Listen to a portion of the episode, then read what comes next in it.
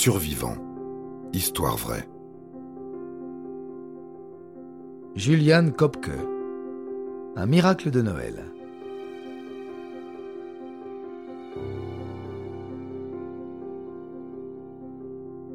Restons dans l'aviation sud-américaine avec l'histoire de Julian Kopke.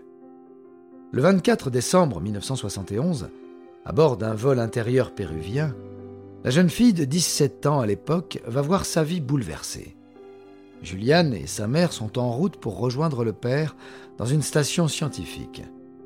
Alors que l'avion survole la forêt amazonienne, il est pris dans un violent orage. Un éclair va frapper l'appareil et provoquer une explosion. Alors que l'avion commence à chuter, il se disloque à plus de 3000 mètres d'altitude et les passagers sont éjectés dans les airs. La jeune Allemande tourbillonne dans les airs sans parachute, toujours attachée à son siège, et perd connaissance. Nous sommes le 25 décembre au matin et on assiste à un miracle de Noël. Juliane se réveille vivante. L'épaisse canopée amazonienne a amorti sa chute, ne provoquant que quelques blessures sans grande gravité. Mais sa survie ne fait que commencer puisque l'appareil s'est désintégré en vol, passagers et débris ont été éparpillés sur une zone immense, rendant toute recherche extrêmement compliquée, sans parler du fait qu'il s'agisse de l'Amazonie, dont le sol est pratiquement invisible depuis le ciel à cause de la densité de la végétation. Toutefois, la jeune fille est certes courageuse, mais a aussi eu la chance d'être éduquée par son père à la survie dans la jungle. Le quatrième jour, Juliane trouve une rivière. Elle décide de suivre ce cours d'eau, persuadée que cela l'amènera à la civilisation. Grâce à la connaissance transmise par ses parents biologistes, elle adopte le bon comportement dans l'eau malgré les menaces qui s'y trouvent. Au bout d'une semaine, elle rejoint une plus grande rivière qu'elle longe.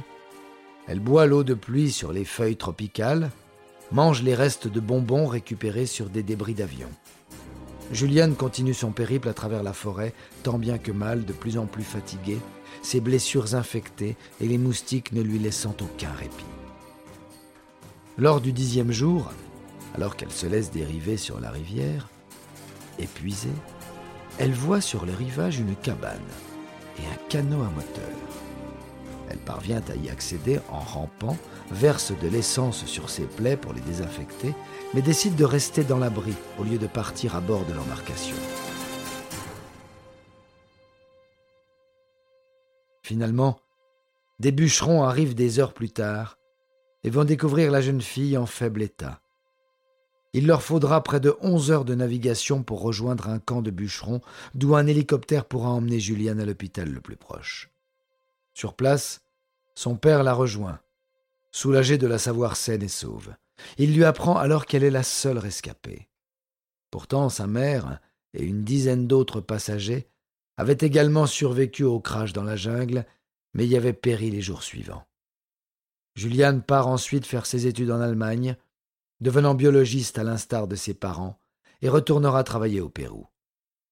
Presque trente ans après son accident et sa survie miraculeuse, elle reviendra même sur les lieux du crash avec le célèbre réalisateur allemand Werner Herzog afin de réaliser un documentaire. Herzog était à l'époque en repérage pour un de ses films et aurait dû se trouver à bord de l'avion, mais sa réservation avait été annulée au dernier moment. Il lui fallut des années pour réussir à entrer en contact avec Juliane et lui proposer ce documentaire.